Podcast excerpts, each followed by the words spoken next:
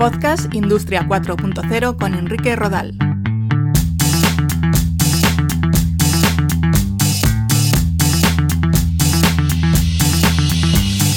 ¿Qué tal? Un saludo. Bienvenidos a Podcast Industria 4.0. Hoy os propongo conocer un poco mejor qué es eso del 5G, el protocolo de comunicaciones que algunos dicen que puede revolucionar todo lo que tiene que ver con Internet de las Cosas, la Industria 4.0, las ciudades inteligentes o nuestros hogares. Hay muchas cosas por explicar y matizar de las que nos vamos a ocupar en los próximos minutos, así que empezamos.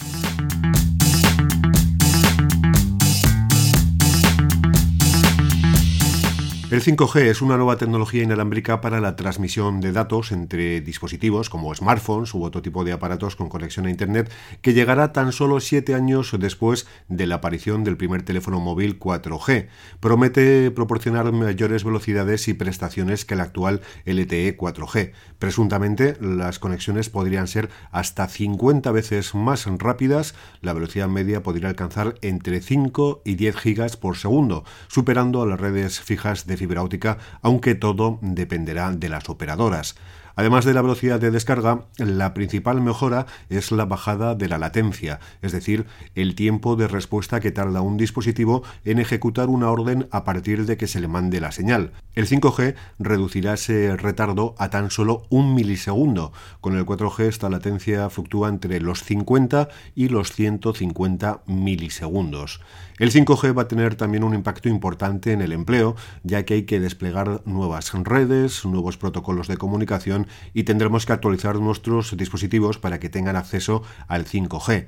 La Comisión Europea estima que se crearán 2,3 millones de empleos en torno al año 2020, generando una riqueza de 141.000 millones de euros. En el caso concreto español, según Ericsson, para 2026 el negocio generará 23.300 millones de euros centrándose principalmente en los sectores energético, de fabricación industrial, seguridad pública y salud. A pesar de estos datos, varios estudios revelan que los países de Asia y América del Norte serán los más beneficiados por esta carrera hacia el 5G, ya que son los primeros en adoptar esta tecnología. Hasta aquí todo son buenas noticias, aunque la realidad por el momento es otra. A pesar de que algunas operadoras hablan de un despliegue del 5G en nuestro entorno durante este año, lo cierto es que todavía las cosas están bastante verdes. Por ejemplo, el 5G se suele vincular mucho a los teléfonos móviles, aunque también tendrá su impacto en las comunicaciones industriales. Lo que ocurre es que a fecha de hoy todavía no se han anunciado lanzamientos de smartphones para el mercado español compatibles con 5G.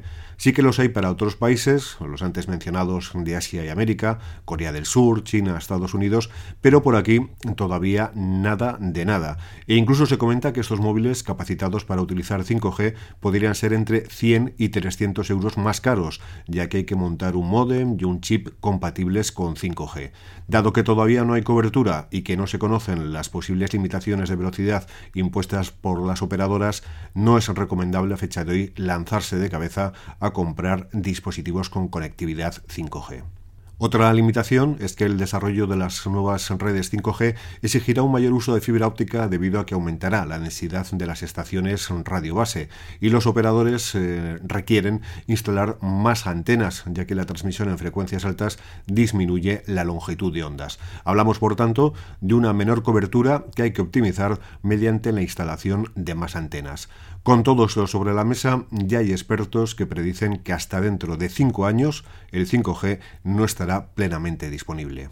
En cuanto al impacto del 5G en el sector industrial, la menor latencia y la mayor velocidad de transmisión de datos afectaría positivamente a la inteligencia artificial, por ejemplo, ya que posibilitaría el envío de más información en tiempo real. También será importante para la realidad virtual, ya que esta tecnología requiere de imágenes en alta resolución y en muchos casos es necesario que los visores estén conectados a un ordenador.